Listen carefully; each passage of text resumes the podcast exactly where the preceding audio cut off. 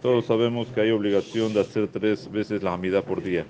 Y hay días que hay obligación de hacer cuatro. Cuando hay musaf, también hay obligación. Ahora, esta obligación, aunque sea que es una mitzvah que depende del tiempo, es obligación también para las mujeres. Aunque sea que las mujeres están exentas de mitzvah hacer shazman esto es una, una de las excepciones, como dice claramente la Mishnah en Masejet Berajot.